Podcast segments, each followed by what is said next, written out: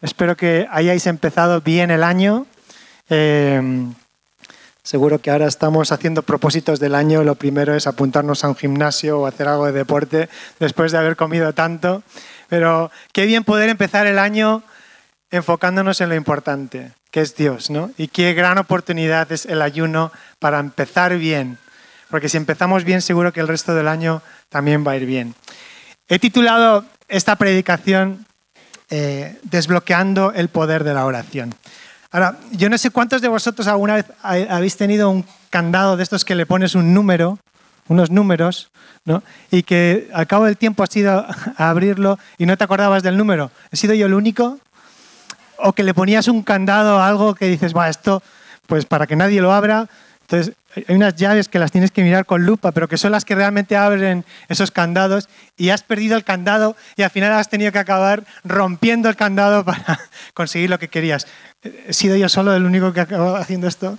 Pero hace poco me pasó otra cosa y es que eh, este año Papá Noel y los Reyes se portaron bien, así que tengo móvil nuevo. Entonces cuando metí todos los datos y metí la tarjeta, iba a poner el PIN y yo creí que lo metí bien, pero sabéis que a la tercera se bloquea. ¿Es el único que ha pasado? Ah, menos mal, porque de repente te dice, necesitas el PUC. Y dices, ¿pero qué es el PUC? ¿Qué es el PUC? Bueno, total, que tuve que llamar a Telefónica y me dieron ese número, el PUC, y desbloqueé mi teléfono.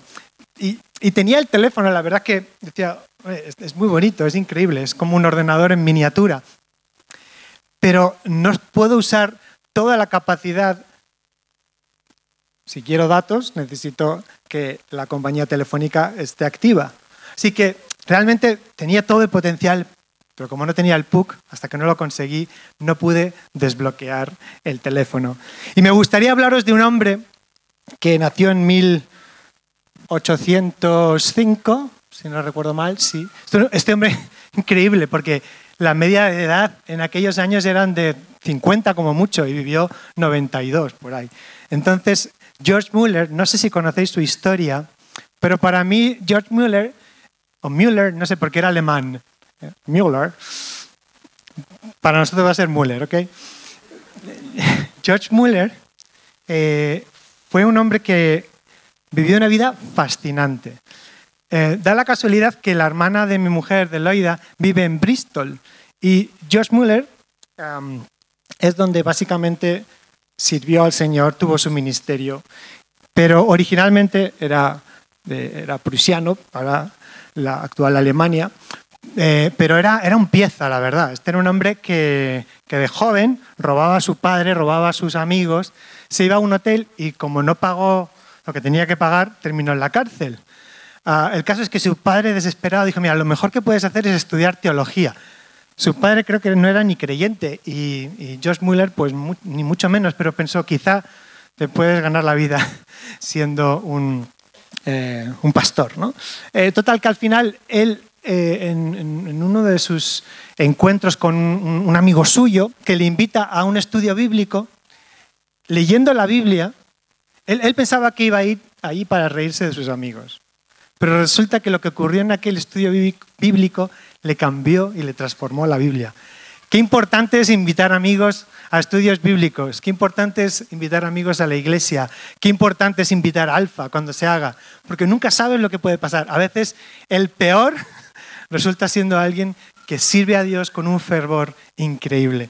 Bueno, George Muller eh, quería ser misionero, era su pasión, pero se enfermó estando en Inglaterra estudiando. Eh, le recomendaron, mira, mejor vete a un lugar con mejor clima que Londres y a ver si te recuperas. Y, en ese tiempo, por alguna razón, Dios le habló, trató con su vida, pero le ofrecieron irse a pastorear una iglesia en Bristol. Y estando en Bristol, vio esta escena. ¿Alguno ha leído o ha visto Oliver Twist? ¿Os suena? De Charles Dickens. Pues es esa época, ¿no? para que nos situemos ¿no? en el tiempo. Eh, Sí, la, gran era victoriana, pero había un montón, miles de niños que, estaban eh, errantes y vagabundos en las calles. Resulta que había, una, había habido una epidemia muy grande y los padres de estos niños habían muerto y estos niños se veían abocados a vivir en las calles, a mendigar, y eran la verdad que tratados con bastante desprecio. Y, y Müller, paseando por las calles de Bristol, vio esto y algo en su corazón se encendió, hasta el punto que lo que él hizo fue habilitar su propia casa para acoger a estos niños huérfanos. De aquí quiero hacer un paréntesis porque a veces tenemos grandes sueños. Yo he oído a muchas personas decir, ah, yo quiero hacer algo por los pobres, o yo quiero hacer algo por los jóvenes, o yo quiero hacer algo por mm, la gente que se dedica al mundo de los negocios. Y está muy bien, pero soñamos grande, ¿no? Pero tenemos que empezar con lo que tenemos. ¿Qué es lo que Josh Muller hizo? Tenía su casa, tenía una pasión, acogía a unos niños. Pero no queda ahí la cosa. Porque, bueno, como su casa ya no los podía tener, él abre un orfanato por tres razones. Para que Dios sea glorificado, para cuidar de las necesidades espirituales y físicas de los niños huérfanos. Y él creía que Dios es fiel y que escucha las oraciones. Y este fue la base en el ministerio de George Muller. En esa primera casa que hemos visto ahí, un día tenía todos los niños sentados esperando el desayuno, pero no había ni pan ni leche, que era lo que podían comer.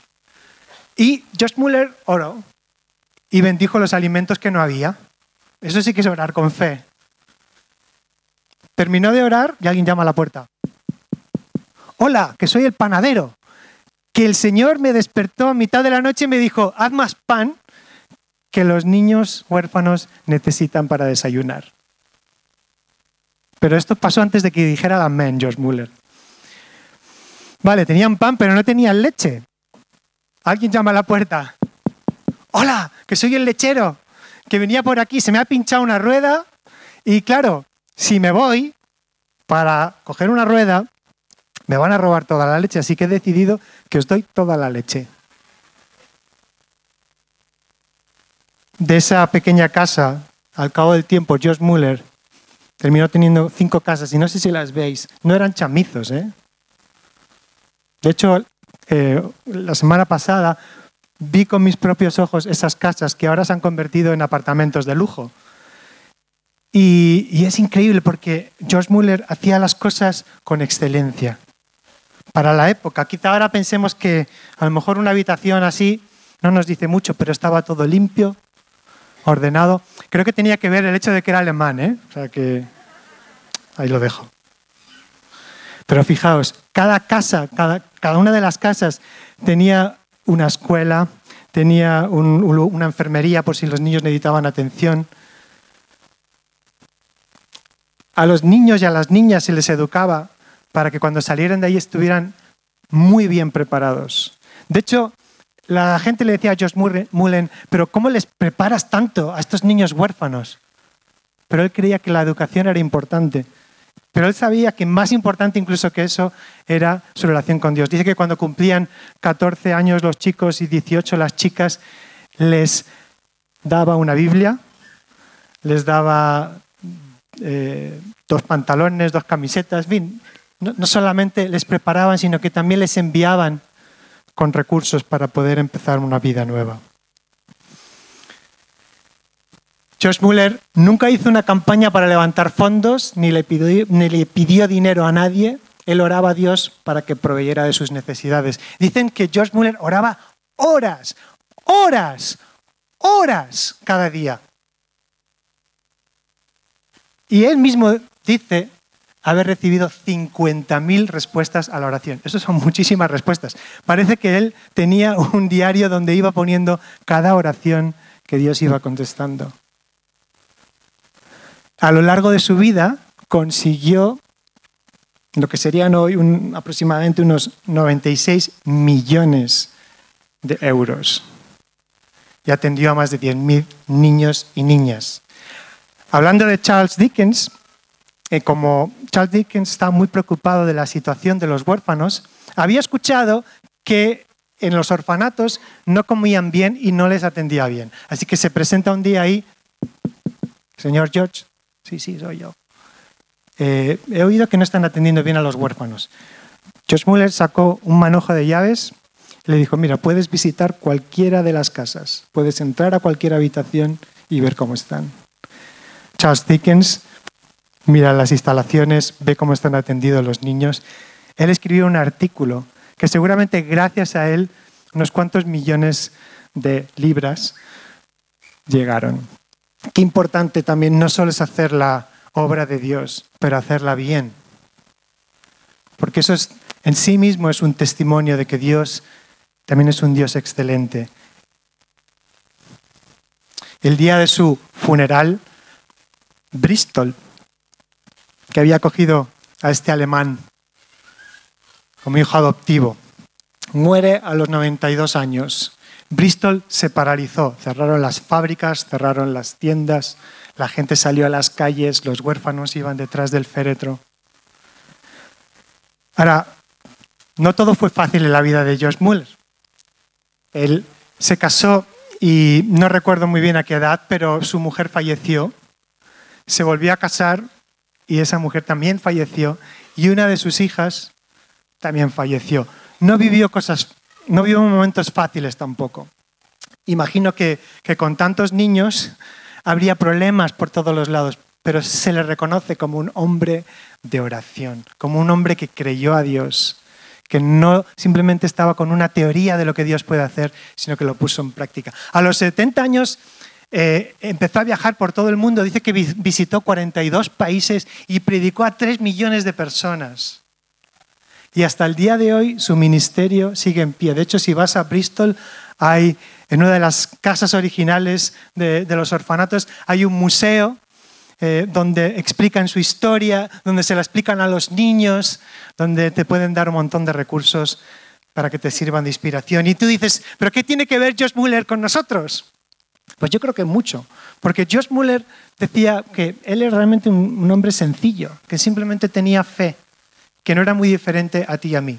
Ahora, no vivimos en 1800, no hay una necesidad tan fuerte como la que había en Inglaterra con los huérfanos, pero quizá hay otras necesidades. No, todos vamos a ser Josh Muller, pero sí todos podemos vivir nuestra historia de fe con Dios. Y por eso creo que hay formas de desbloquear el poder de la oración. Señor, te damos gracias en esta mañana porque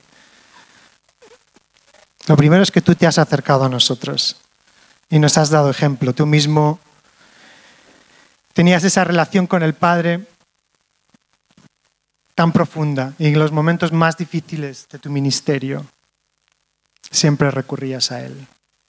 Queremos aprender de ti, Jesús, como los discípulos te pidieron. Enséñanos a orar. ¿Por qué no lo decimos juntos? Señor, enséñanos a orar. Otra vez, Señor, enséñanos a orar. A ver, la oración no es fácil. No es fácil. Es verdad que ayudamos, coordinamos con un ministerio que se llama Oración 24/7 para animar y ayudar a las iglesias a que oren, que los creyentes tengan recursos. Sí, es verdad, pero yo sigo encontrando difícil orar. Me levanto por la mañana, me tomo el café en ese orden, porque es importante para mí. Me tomo el café, empiezo mi tiempo pero enseguida el sueño me puede vencer, o de repente me acuerdo que tengo que hacer tal o cual cosa, o de repente mi hija Megan se despierta. En fin, hay un montón de cosas que pueden distraerme del propósito para el cual me había levantado. Pero también tenemos tres enemigos principales, que es nuestra carne, que es el sistema de valores de este mundo que dice, mira, orar es perder el tiempo. Y el otro es el enemigo, el diablo no quiere que oremos, porque cuando empezamos a orar las cosas cambian. Y Él sabe que un cristiano que ora es un cristiano que tiene poder. Mirad, si hoy estás en esta mañana y dices, soy malo en la oración, bienvenido al club. Así que esta, esta charla, este, eh, lo que voy a compartir en esta mañana no es para condenarte porque no oras lo suficiente no es para decirte, es que tienes que ser un guerrero de oración, es que, es que, es que, es que, me gustaría en esta mañana, y si pudiera conseguirlo, y Espíritu Santo, por favor, ayúdame, es que se despierte en nosotros un deseo por estar con la persona que amamos. Mira, yo tengo un certificado, tengo mi libro de familia. Primero, cuando nos casamos, en Burgos, 2006, pues aquí se apuntó que me casé con Loida Fernández y cuando tuvimos a nuestra hija, pues inscribieron a nuestra hija. Ahora, yo puedo tener esto, pero imagínate que llega a tus oídos que yo no hablo con Loida, que yo no me relaciono con Megan. Dudarías, dudarías realmente de si somos un matrimonio, ¿verdad? Y pasa lo mismo como cristianos. Tú puedes tener tu certificado de que te has bautizado. Tú puedes decir que has ido a un seminario teológico incluso. Me da igual. Si tú no tienes una relación con Jesús, si tú no hablas con Él a diario, me da igual tus credenciales. Sería lo mismo que si yo no tuviera una relación con Loida. Y hay una actitud que me encanta, que Jesús la plasma en una parábola, que es, seguro que la habéis escuchado muchas veces, en Lucas 18, del 9 al 14, cuando habla del fariseo y el publicano, el recaudador de, impuestos. Todos sabemos un poco eh, cómo eran los fariseos, ¿no? Apariencia por fuera, pero por dentro realmente lo único que había era hipocresía y religiosidad. Y los publicanos, cobradores de impuestos, estaban al servicio del imperio romano, que estaban, eh, pues, de alguna manera... Mm, eh, lo que quiero decir con, esto es que, perdón, que se me ha ido el santo al cielo. Sí, que los publicanos realmente estaban trabajando para lo que para los judíos era el enemigo. Y estaban de alguna manera muy mal vistos en la sociedad judía. Y el publicano dice algo así, perdón, el fariseo dice algo así, gracias Señor que no soy como el recaudador de impuestos, porque ayuno dos veces, doy diezmos, voy a la iglesia, a los retiros, escucho música con contenido cristiano, él tenía toda esta lista de cosas por las cuales se podía justificar. Y el publicano estaba diciendo, pobre de mí. Se golpeaba en el pecho y decía, ay de mí, que soy pecador, que no soy digno de que tú me mires, Señor. Pero el publicano se fue justificado. ¿Sabéis? Además dice que Dios Aquel que se humilla le exaltará, pero aquel que se enorgullece le rechazará. Dios da gracia a los humildes, resiste a los soberbios. Y ese es el primer lugar donde tenemos que empezar. En este tiempo de ayuno, si empezamos desde esa posición de, ay, pobre de mí, que soy pecador, que te necesito. Ya, para desbloquear el poder de la oración, lo primero que tenemos que hacer es reconocer que somos pecadores, que necesitamos a un Salvador y que nos tenemos que rendir totalmente a Él. Me gustaría usar la palabra orar para hablar de cuatro conceptos que yo creo que son importantes en, la vida cristiana. Y la primera es esta exclamación de ¡Oh! O ahora se dice mucho ¡Wow! Cuando estamos delante de algo que nos impresiona, estamos en el campo o, vemos algo que, realmente nos sobrecoge por alguna razón, tenemos esta exclamación de, ¡oh! Yo creo que como cristianos vamos tan deprisa a veces que no nos paramos a contemplar quién es realmente Dios, ¿no? No, no, podemos conocer a Dios si vamos con prisa. Dios merece los afectos de nuestro corazón y la atención de nuestra mente. Los afectos del corazón y la atención de nuestra mente. Y eso es lo que hacemos cuando adoramos. Esa conexión de esas dos cosas es tan importante. En el Salmo 46 del 10 al 11 dice, estad quietos y conoced que yo soy Dios. Seré exaltado entre las naciones, enaltecido seré en la tierra. Jehová de los ejércitos está con nosotros. Nuestro refugio es el Dios de Jacob. Selah. Selah cuando ves Selah en, los salmos es porque hay que hacer una pausa. Pero ¿cuántas veces al cabo del día realmente hacemos una pausa para contemplar quién es Dios y dónde estamos nosotros posicionados? ¿Estamos yendo demasiado deprisa? Podemos estar justificando que estamos haciendo cosas para Dios, pero ¿está Dios en ellas? Yo te animaría a que hagas una reflexión hoy mismo ¿Cuántas cosas te están acercando a Dios? ¿Cuántas cosas te están alejando de Él? Desbloqueamos su poder cuando nos paramos y empezamos a conocerle.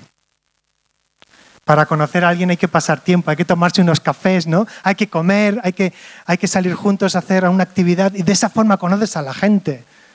Volviendo otra vez a ese ejemplo del, matrimonio. Si yo supiera todo lo, lo, lo guapa y maja y especial que es Loida, solo porque lo leo, tendría una experiencia cognitiva solo aquí, pero si yo me empiezo a relacionar con ella, la cosa cambia, porque la teoría se transforma en algo real. Queremos llevar al reino de Dios a Dios donde estamos. Si tu experiencia con el Señor no es real, lo único que van a ver en ti a lo mejor es religiosidad. El poder transformador de Dios empieza en el poder transformador de la intimidad. Pero es súper importante, es regocijo. ¿vale? Regocijo no es una palabra que yo uso. Yo no digo, ahí, me estoy regocijando. No es una palabra, yo no sé, quizá que si venís de otras culturas se usa más, pero regocijo. Ahora, me recuerda cuando estuve en Argentina, cuando algo es bueno dos veces es re bueno, ¿no? Entonces yo, regocijo es que tiene que ser algo, pues una alegría doble, pero la Real Academia lo define así, alegría intensa demostrada externamente. Mira, Pablo escribe esto, regocijaos en el Señor siempre, otra vez os digo, regocijaos. Lo escribe estando en la cárcel y lo escribe estando a punto de morir. Y se lo, está escribiendo los filipenses que, que les estaba que estaban sufriendo ataques internos, externos, les estaba dando por todos los lados. Y les está diciendo, regocijaos en el Señor os digo otra vez, regocijaos. Y es interesante porque Pablo había experimentado la alegría. ¿Os acordáis de esta historia cuando estaban alabando, adorando, ¿sí? en la cárcel? Ahora, yo no sé cuáles son tus circunstancias, yo sé las mías, pero ¿cuántas veces nos vemos en circunstancias muy adversas y cuando nos acercamos a Dios y Él se acerca a nosotros? Hay algo en nuestro corazón que sobrepasa toda razón humana, porque tú dices, de repente tengo paz y tengo una alegría que no es que sea ciego a los problemas que tengo, no es que esté ignorando que hay un problema gordo, pero lo que estoy diciendo es que yo pongo mi corazón, mis ojos y mi esperanza en el Dios que todo lo puede y no en las cosas que a lo mejor se van a caer. Desbloqueamos su poder cuando nuestro contentamiento está en Él y no en las circunstancias. Contentamiento es una palabra tampoco usamos mucho, pero es decir, yo estoy bien, como decía Pablo, si tengo mucho, estoy bien, si tengo poco, pues estoy bien. Si me van bien las cosas, si me van mal, si consigo el chico la chica de mis sueños, el coche, la casa, el trabajo, bueno, lo podré conseguir o no, pero lo que tengo de seguro es que el Señor está conmigo y Él es mi fortaleza y Él nunca me va a abandonar. Y por último, rendición. Esta parte es la que más me cuesta a mí. Porque en la rendición podemos contemplarle a Él. Es un tiempo también de parar, pero de confiar en que Él hará. Es un tiempo de escucha y a veces es un tiempo de guerra espiritual. Y los voy a comentar un poco por encima porque no tenemos tiempo. Pero Brennan Manning, eh, hay algún libro en la librería de él, testimonio tremendo, pero dijo algo muy interesante.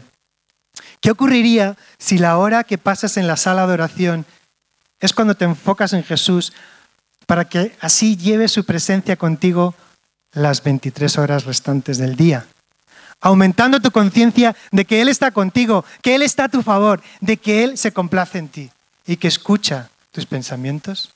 De esa forma empezarías a orar en tiempo real. algo que a veces nos pasa, a mí el primero, ¿no? Es, he hecho mi lectura de la Biblia y pongo un tic, ¿no? Tic, tic, eh, con la lista de la compra. Comprado. Oro, 10, 15 minutos, que sea. Y el resto del día. Y, y es como que hago como que estoy haciendo un compartimento solo para la oración, la lectura de la palabra, pero el resto del tiempo vivo como me da la gana. Pero realmente la oración es algo dinámico. La oración es como un verbo, ¿no? Siempre está en acción. Siempre están pasando cosas cuando oramos. Hablando de la escucha, hay tres cosas principales que yo entiendo que necesitamos para escuchar la, voz de Dios. Lo primero es la palabra de Dios. Aquí escuchamos a Dios. Esta es la palabra de Dios. Escucha, esto está vivo. Empezaba a leer la Biblia eh, desde Génesis. Estaba leyendo Génesis, la historia de Abraham esta semana, y digo, si esto lo he leído mil veces, y es la primera vez que Dios me revela algo. A lo mejor porque es la primera vez que presto atención, pero qué emocionante que, aunque es un libro que lo he leído tantas veces, y en teoría lo conozco desde que soy pequeño, Dios sigue hablándome a mis realidades y además dije, este año no solo la voy a leer, sino que cuando algo me impacte voy a escribir algo al respecto y voy a decir, ¿y cómo puedo poner en práctica esto en mi vida? Porque si yo escucho la palabra de Dios y pienso que Abraham es una historia totalmente desconectada de mi realidad, estoy muy equivocado porque hay una realidad para nosotros también que se puede poner en práctica en nuestro día a día. Dios también nos habla a través de la consejería. Gracias a Dios, Dios nos ha dado en esta iglesia buenos consejeros, gente con experiencia. Y también nos habla a través del sentido común. Hay cosas que sencillamente es sentido común, ¿no?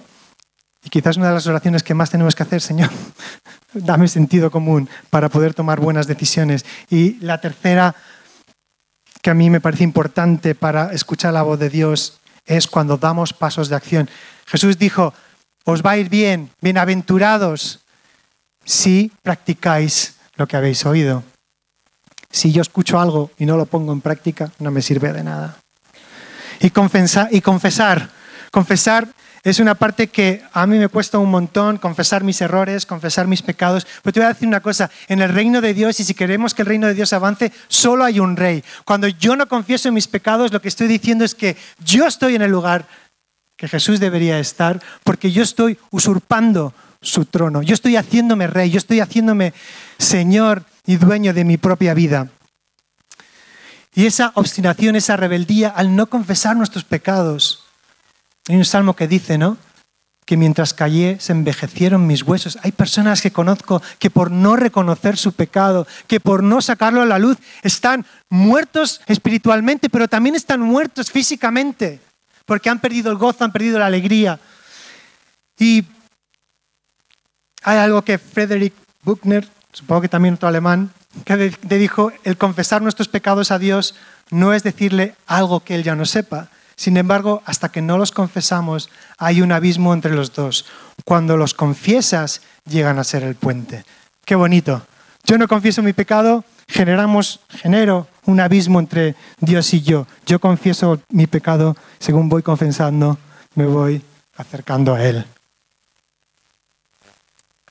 Y lo digo como ánimo porque quizá uno de los mayores bloqueadores de la oración es el pecado. Probablemente el que más bloquea la oración el hecho de que tus oraciones no sean contestadas, el hecho de que tú sientas que parece que estás orando y tu oración solo llega al techo, probablemente sea porque hay situaciones en tu vida no resueltas. Probablemente tienes que ser lo suficientemente valiente para decir, oye, hablando de consejeros, ¿no? Ir donde un consejero, ir donde alguien que realmente ama al Señor y sabes que tiene un testimonio y una trayectoria con Él, decirle, confieso esto.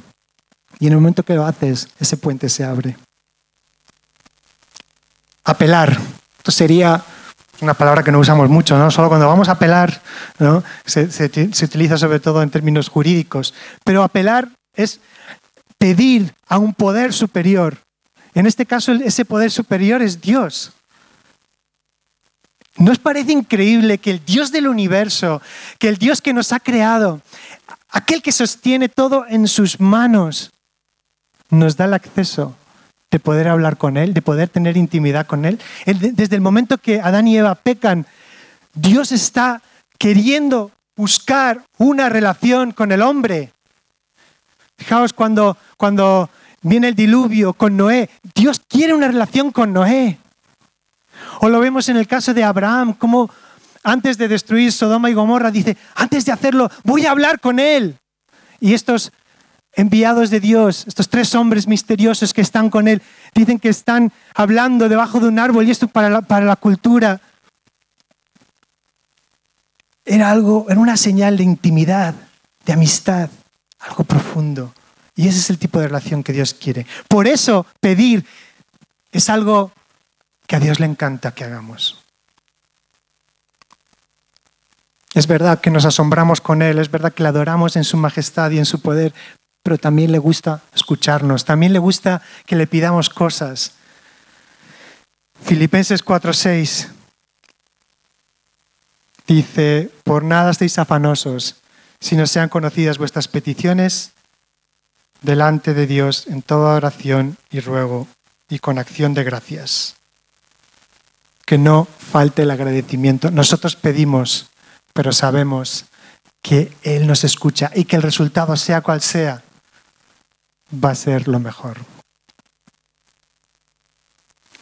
Pero la intercesión también es pedir por otros.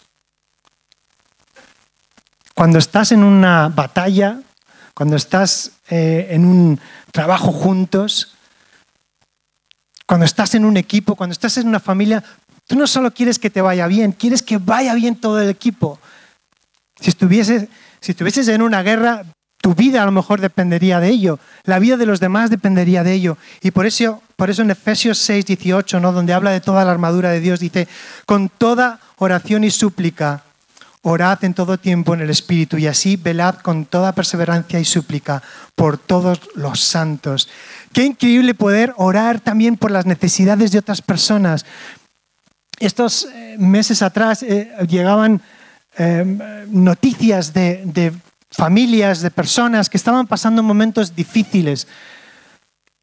Y decir, yo puedo orar desde el salón de mi casa y creer que Dios puede hacer algo aunque esas personas estén a cientos de kilómetros a distancia. Y a veces físicamente Dios te lleva a lugares. Hace poco con Rocío y Paco, ¿no? En un hospital, orando, trayendo consuelo, a lo mejor simplemente estar ahí cerca, decir, mira, no sé muy bien qué decir, pero estamos aquí para apoyarte, para decirte que somos tu familia. Y es increíble verlo esto en Amistad Cristiana. Probablemente una de las cosas que más me ha sorprendido siempre es eh, lo atentos que siempre eh, eh, estáis, aquellos que yo creo que tenéis una carga y que lleváis años haciéndolo de tener esos detalles, de visitar a la gente en un hospital, de acompañarles a la consulta, personas que a lo mejor vienen de países donde aquí no tienen nadie y han encontrado su familia en Cristo. Eso es interceder. Eso es interceder, eso es estar en la brecha, eso es traer el reino de Dios. Cuando estamos en un hospital acompañando a alguien, a lo mejor sin decir palabras, y el Espíritu Santo moviéndose, trayendo una paz, esa paz que sobrepasa cualquier entendimiento. Quiero contaros un testimonio sobre Burgos. Siempre tengo que hablar de Burgos, no sé por qué. Hay una foto ahí, a ver si la podemos ver. En el 2009 hubo un atentado en Burgos perpetrado por la organización terrorista ETA. Eh, luchaban por la independencia del País Vasco, pero de una forma violenta. Y voy a leer algo que me sorprendió, porque yo sabía que algo milagroso había ocurrido, pero cuando leí esto dije, wow, hasta los medios de comunicación hacen eco de los milagros. Lo leo.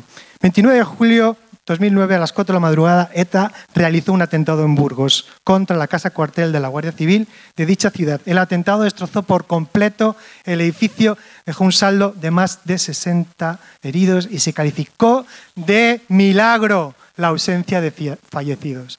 Se calificó de milagro la ausencia de fallecidos. Esto no es un medio cristiano. El atentado pudo llegar a ser una masacre, ya que los etarras confundieron la hora del reloj detonador y lo programaron para las 4 en vez de a las 4 de la madrugada en vez de a las 4 como era su intención. En el caso de no haberse equivocado, mucha gente podía haber sido afectada fatalmente por la explosión al encontrarse la furgoneta bomba con 700 kilogramos de amonal en una zona de paso de peatones. En Burgos, durante muchos años, un grupo de personas íbamos al cerro más alto de la ciudad, donde había un antiguo castillo, a orar por la ciudad, para que Dios la bendijera, para que Dios la protegiera. Orábamos por cada iglesia. Cada domingo estábamos ahí, antes de que empezara la reunión. De igual si el día anterior nos habíamos acostado a las 3. Ahí estábamos a las 8 de la mañana orando, clamando por nuestra ciudad. Hacíamos caminatas de oración. De hecho, recuerdo caminar al lado de ese edificio orando por protección para las familias de la Guardia Civil. Por cada barrio por el que paseábamos íbamos bendiciendo, íbamos diciendo, Señor, trae tu reino aquí. Yo no creo que fue una casualidad que nadie muriera ahí. Y si fue una casualidad, vamos a seguir orando por casualidades. Un matrimonio de la iglesia, él estaba de servicio, así que ella estaba sola, su bebé estaba en una de estas habitaciones.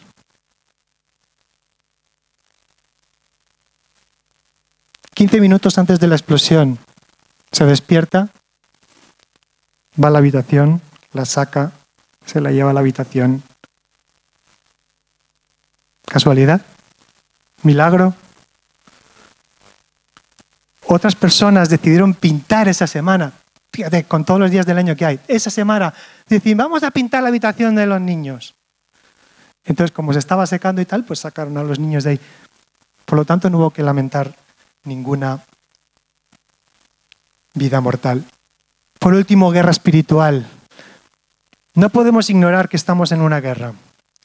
Y hay otra frase que no sé de quién es, pero me gustó. Las guerras nucleares no se ganan con rifles. Igualmente las guerras satánicas no pueden ganarse con la energía humana. Te voy a enseñar la herramienta más poderosa que hay contra el diablo, contra el enemigo. ¿Estás preparado?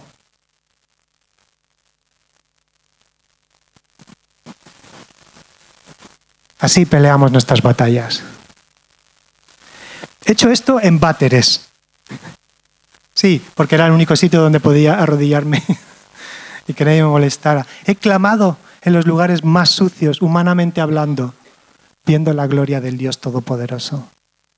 Porque aquí están nuestras herramientas, aquí están nuestras herramientas. Cuando nosotros oramos somos un peligro para el reino de las tinieblas. Dice la Biblia, resistid al diablo y él huirá de vosotros.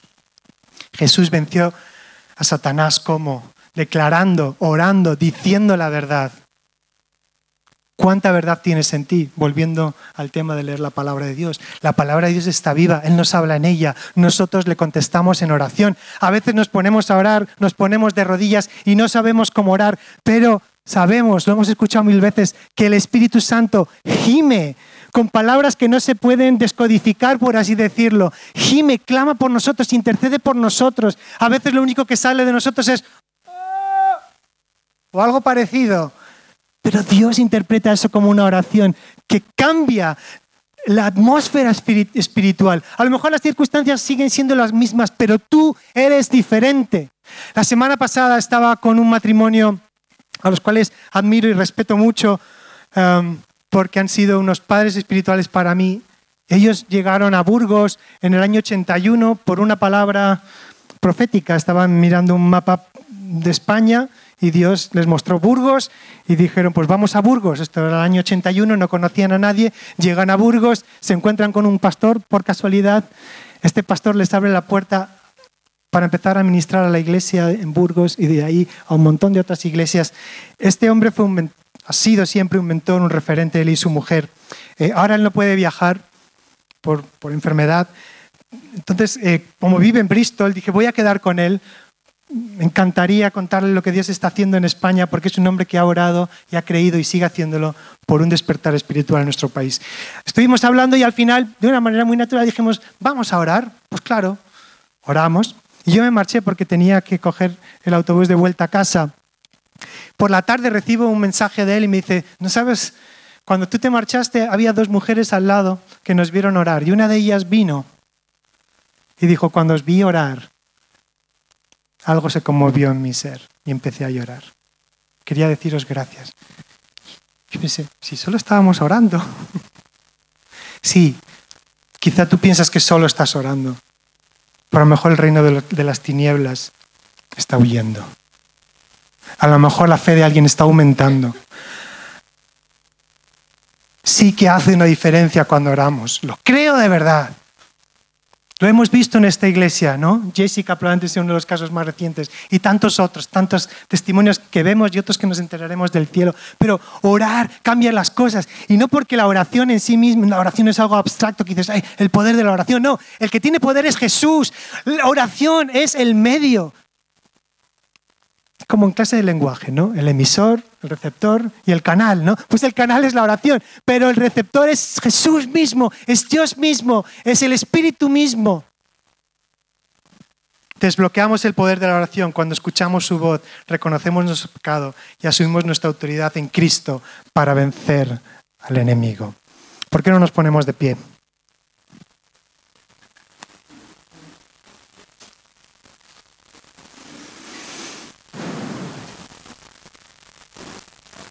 Hemos hablado de orar o asombrarnos, pararnos, parar el ritmo. Hemos hablado del regocijo, estar alegres con contentamiento a pesar de las circunstancias. Hemos hablado de que podemos pedir no solo por nuestras necesidades, sino por las de los demás, interceder. Hemos hablado de la rendición, desde la confesión, desde la escucha, desde nuestra autoridad como cristianos, como hijos de Cristo, como hijos de Dios. Que este tiempo de ayuno y oración, sea lo que sea que tú has decidido hacer, si tú has decidido ponerte una meta muy larga, muy larga, muy compleja, muy grande, solo para impresionar a Dios, no lo hagas. Empieza de forma sencilla, empieza de forma real y sé consistente con lo que has decidido. Y te garantizo que vas a ver desbloqueos en tu vida. Espíritu Santo, yo te pido en esta mañana que tú desbloquees en esta comunidad, juntos como familia, que tú desbloquees cualquier cosa que está impidiendo que nosotros te creamos, te obedezcamos y hagamos lo que nos has dicho. Espíritu Santo, te pido que tú, que eres el que pone tanto el querer como el hacer, que nos hagas salir de aquí con una convicción de que estar contigo es lo mejor que podemos hacer, de no verlo como un eh, fastidio porque nos eh, distrae de nuestros objetivos, sino como un privilegio porque podemos estar teniendo una audiencia con el Rey de Reyes, con el Señor de Señores, con aquel que sostiene todas las cosas en su mano.